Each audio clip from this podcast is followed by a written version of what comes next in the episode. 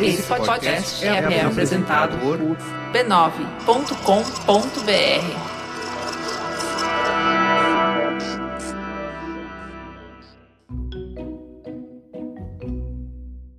Bem-vindas ao Histórias de Ninar para Garotas Rebeldes, uma apresentação de Bradesco. Pensar para frente é bancar a mudança. Esse podcast é realizado em parceria com a Timbuktu Labs e é baseado na série de livros Histórias de Ninar para Garotas Rebeldes. Best-sellers que contam a vida e as aventuras de 100 mulheres heróicas do mundo todo e inspiram milhões de garotas a sonhar maior, desejar mais e lutar melhor.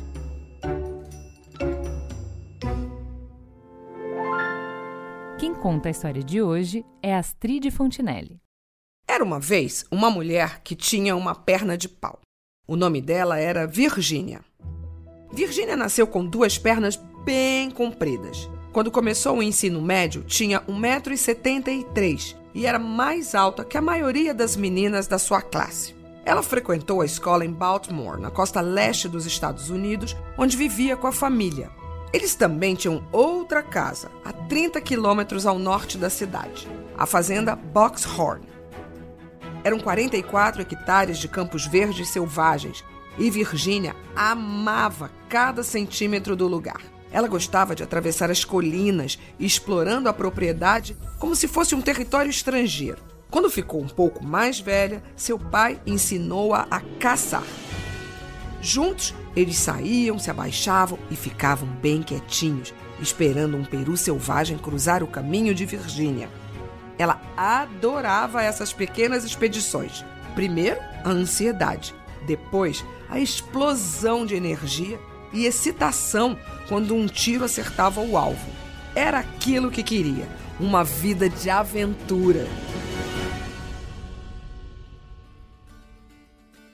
Virginia adorava viajar e estudar idiomas. Aprendeu a falar francês, alemão e italiano e queria um emprego que satisfizesse sua curiosidade. Por isso, começou a se preparar para a carreira de diplomata no serviço estrangeiro. Já se imaginava viajando pela Europa, aprendendo novos idiomas e se misturando aos altos funcionários de outros países. Mas, quando a Segunda Guerra Mundial começou, tudo mudou. Ela foi recrutada para ser espiã. Eu sou Astrid Fontinelli e esse é o Histórias de Ninar para Garotas Rebeldes, um podcast com histórias de mulheres extraordinárias que nos inspiram. Essa semana, Virginia Hall. Muito antes da Segunda Guerra Mundial começar, Virginia Hall arrumou um emprego de escrevente no consulado norte-americano na Turquia. Ela tinha 27 anos. Um dia saiu para caçar com os amigos, levando o seu rifle preferido, que tinha sido do seu pai. Quando estavam voltando da floresta, precisaram pular a cerca, coisa que Virginia costumava fazer sem problemas com suas pernas longas e graciosas. Quando ela se ergueu para pular a cerca, o rifle disparou. Um bando de pássaros levantou o voo assustado e Virginia olhou para baixo tinha acertado seu pé esquerdo. Ela desmaiou e os amigos levaram para o hospital o mais rápido possível. Quando finalmente voltou a si, os médicos disseram que tinham precisado amputar sua perna esquerda do joelho para baixo. Depois de vários meses no hospital, Virginia pegou um avião de volta a Maryland para se recuperar na fazenda da família. Ia ter que reaprender a andar com uma perna de pau. Isso foi nos anos 30, uma época em que as próteses ainda eram bem rudimentares. Um pedaço de madeira esculpida com um pé de mentirinha na ponta. Um triste substituto para a perna que perdeu. Mas Virginia tinha a incrível capacidade de encontrar humor até nas situações mais sérias.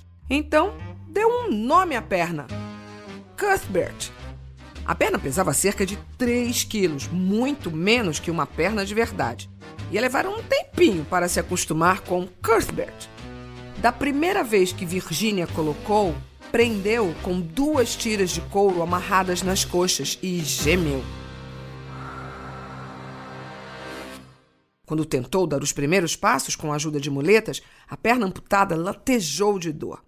Era difícil equilibrar metade do peso em Cuthbert e ainda era mais difícil saber se o pé de madeira estava embaixo dela, porque evidentemente não tinha como senti-lo. Mas estava decidida. Então, deu mais um passo. E mais um. E outro, e mais outro. Não era fácil, mas em algum tempo, Virginia estava andando de novo. Ela não gostava de mimimi, então sempre tomava o cuidado de usar roupas que disfarçassem a perna de pau. Era como um disfarce para Cuthbert. A única coisa que denunciava seu estado era o fato de mancar um pouco. Assim que Virginia reaprendeu a andar, teve que enfrentar outro obstáculo. Tinha certeza que estava pronta para voltar a trabalhar no serviço estrangeiro. Já tinha se inscrito duas vezes e estava decidida. Ia conseguir um emprego de qualquer jeito, até porque era a carreira com a qual tinha sonhado desde a adolescência. Mas dessa vez, o serviço estrangeiro deu uma resposta definitiva: não contratava amputados. Ela ficou de coração partido, mas não desistiu. Aos poucos, concluiu que não precisava do serviço estrangeiro para ter a vida emocionante dos seus sonhos. Até porque estava prestes a encontrar uma aventura perigosa. No dia 1 de setembro de 1939, o exército nazista invadiu a Polônia de forma devastadora. Àquela altura, Virginia estava morando em Paris e ouvindo as notícias no rádio em seu apartamento. A Segunda Guerra Mundial tinha começado oficialmente. As cidades polonesas estavam sendo bombardeadas por ordem de Hitler. Muitas famílias e crianças, e não apenas soldados, tinham sido feridas e mortas. Virginia ficou chocada e triste. Queria dar o troco. Queria ajudar as forças aliadas de qualquer jeito. Então, se ofereceu como voluntária no Corpo de Ambulância francês. Recebeu um treinamento básico em primeiros socorros e autodefesa e foi mandada para a frente de batalha. O trabalho de Virginia era pegar soldados feridos de ambulância e levá-los para o hospital mais próximo. Os homens sangravam e gritavam nos carros, e nem todos chegavam a tempo de serem salvos. Quando começou o verão de 1940, o governo francês havia abandonado Paris e os alemães tinham tomado o controle da cidade. Eles penduraram bandeiras nazistas por todo lugar e tinha um monte de tanques circulando pelas praças e avenidas. Como as batalhas tinham parado, pelo menos por enquanto, ninguém precisava de Virgínia e de sua ambulância. Todos os dias ela lia os panfletos de propaganda espalhados pelos nazistas. Ficava enojada com as ideias racistas deles, mas, mais que isso, sentia muito medo pelos seus amigos judeus. O pior ainda estava por vir. A unidade de ambulância de Virgínia tinha sido dissolvida, mas ela continuava querendo lutar. Virgínia foi para Londres e fez contato com um serviço paramilitar britânico chamado Serviço de Operações Especiais. Eles sabiam que ela não só falava fluentemente francês e alemão, como era capaz de suportar muita pressão. Afinal, tinha transportado quase mil soldados feridos bem no meio da guerra sabia o que era estar na frente de batalha e era destemida. O serviço de operações especiais tinha um trabalho para ela. Seria difícil e algumas partes eram praticamente impossíveis de fazer. Queriam mandá-la para trás das linhas inimigas como espiã. É claro que Virginia disse sim. Depois de passar por um treinamento intensivo, foi mandada novamente para a França ocupada. Ali, passou a usar o nome de Brigitte Lecontre, correspondente do jornal norte-americano New York Post. Os alemães pensaram que Virginia fosse uma repórter inofensiva, mas secretamente ela passou a coletar informações sobre os movimentos dos nazistas. E não foi só isso. Também ajudava a resistência francesa que lutava contra os alemães. Secretamente, teceu contatos com membros da resistência e os ajudava a roubar dinheiro e mantimentos sempre que possível. Qualquer coisa para dar o troco aos nazistas. Também correu riscos imensos para ajudar pilotos britânicos cujos aviões tivessem sido abatidos na França. Virginia os ajudava a voltar à Inglaterra em segurança. Era um trabalho muito perigoso. Se a Gestapo, polícia secreta alemã, descobrisse, seriam todos mortos. Na medida em que o tempo passava, sua rede de contatos crescia e ela foi ficando mais ousada. Planejava ataques para atrasar as entregas de suprimentos aos nazistas. Chegava até a ajudar soldados capturados a escaparem das prisões inimigas. Não demorou muito para a bravura de Virginia chamar a atenção da Gestapo. Publicaram cartazes dela como procurada por todo canto. Era chamada de a espiã aliada mais perigosa e distribuíam retratos falados do rosto dela. Então, Virginia ficou craque em disfarçar sua identidade. Uma vez se vestiu de leiteira velhinha para enganar a Gestapo e deu certo. Mas tinha uma coisa que Virginia não conseguia disfarçar: o fato de mancar. O chefe da Gestapo disse que daria qualquer coisa para botar as mãos em La Dame qui boite, a dama que manca. Tinha que tomar mais cuidado do que nunca. Sua vida dependia daquilo. Um dia soube de uma rede de resistência em Paris que precisava de ajuda para mandar informações para Londres. Ajuda era com ela mesma. Mandaram um padre católico encontrá-la e ela ficou desconfiada na hora. Tinha o pressentimento que tinha alguma coisa errada. E tinha mesmo. O padre era um espião da Gestapo infiltrado na rede de resistência.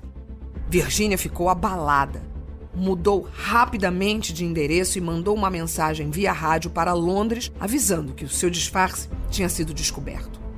Alguém tinha vazado a informação para os alemães e era uma questão de tempo até que a encontrassem. Enquanto isso, os alemães se movimentavam para ocupar o sul da França, o que fecharia as rotas de fuga de Virgínia pela Espanha.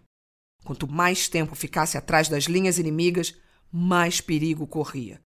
E só tinha uma saída segura: atravessar a íngreme e gelada cordilheira entre França e Espanha, os Pirineus, era uma viagem arriscada, mesmo para alguém com duas pernas. Na calada da noite, Virginia saiu com um agente amigo e um guia. Antes de chegarem à Espanha em segurança, teriam que percorrer mais de 80 quilômetros montanha acima, no ar gelado de novembro, tudo a pé.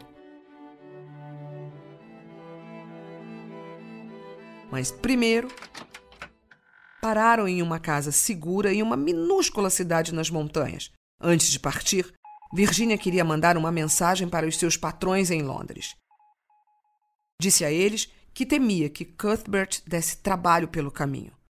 Quando leu a resposta deles, riu. Eles disseram: Se Cuthbert der trabalho, elimine-o.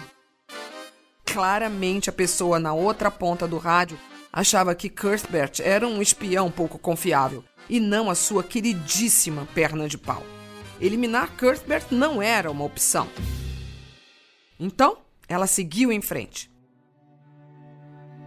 Era difícil saber o melhor lugar para pisar com a camada de neve que cobria a trilha acidentada. Mas Virginia sabia que tinha que continuar colocando um pé na frente do outro. Andaram em silêncio ansioso, atentos a qualquer sinal de patrulhas da fronteira.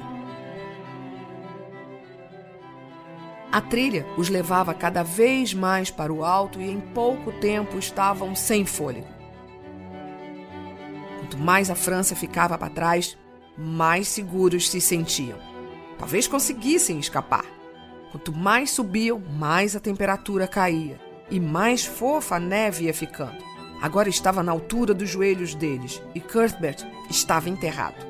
Virginia só conseguia dar passos com a perna direita. Aí o jeito era usá-la para cavar um caminho na neve à frente e arrastar Cuthbert por ele. Ela seguiu, um passo atrás do outro, por cima e além da primeira montanha e depois da segunda. Aí cruzou um vale onde seus pés afundavam a cada passo, com neve ainda até os joelhos A parte da perna que se conectava a Cuthbert estava muito dolorida, mas Virginia seguiu em frente.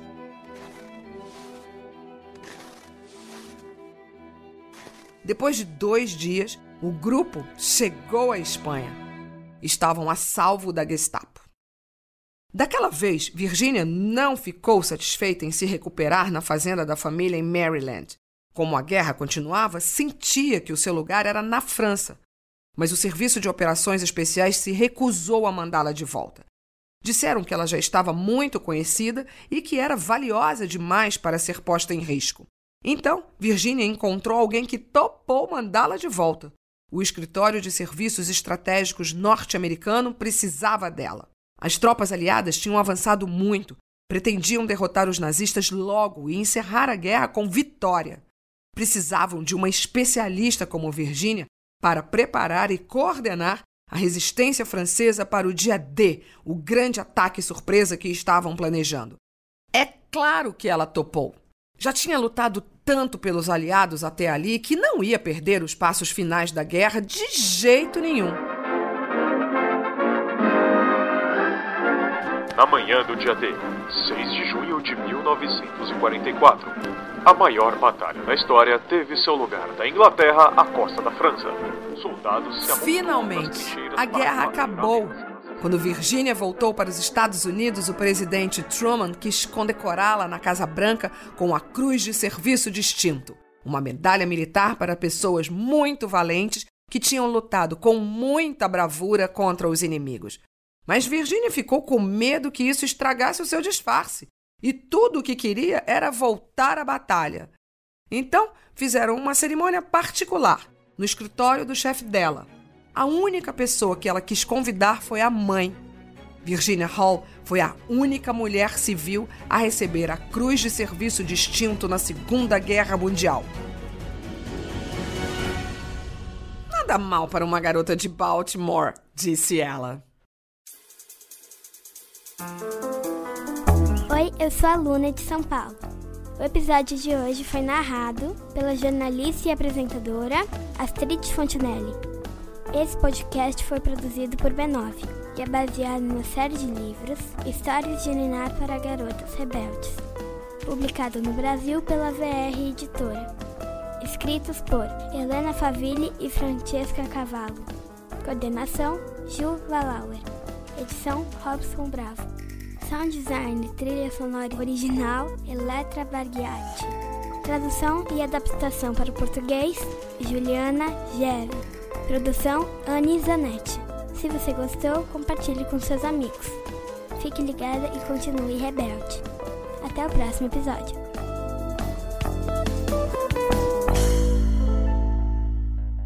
O Bradesco acredita que toda mulher pode ser quem ela quiser.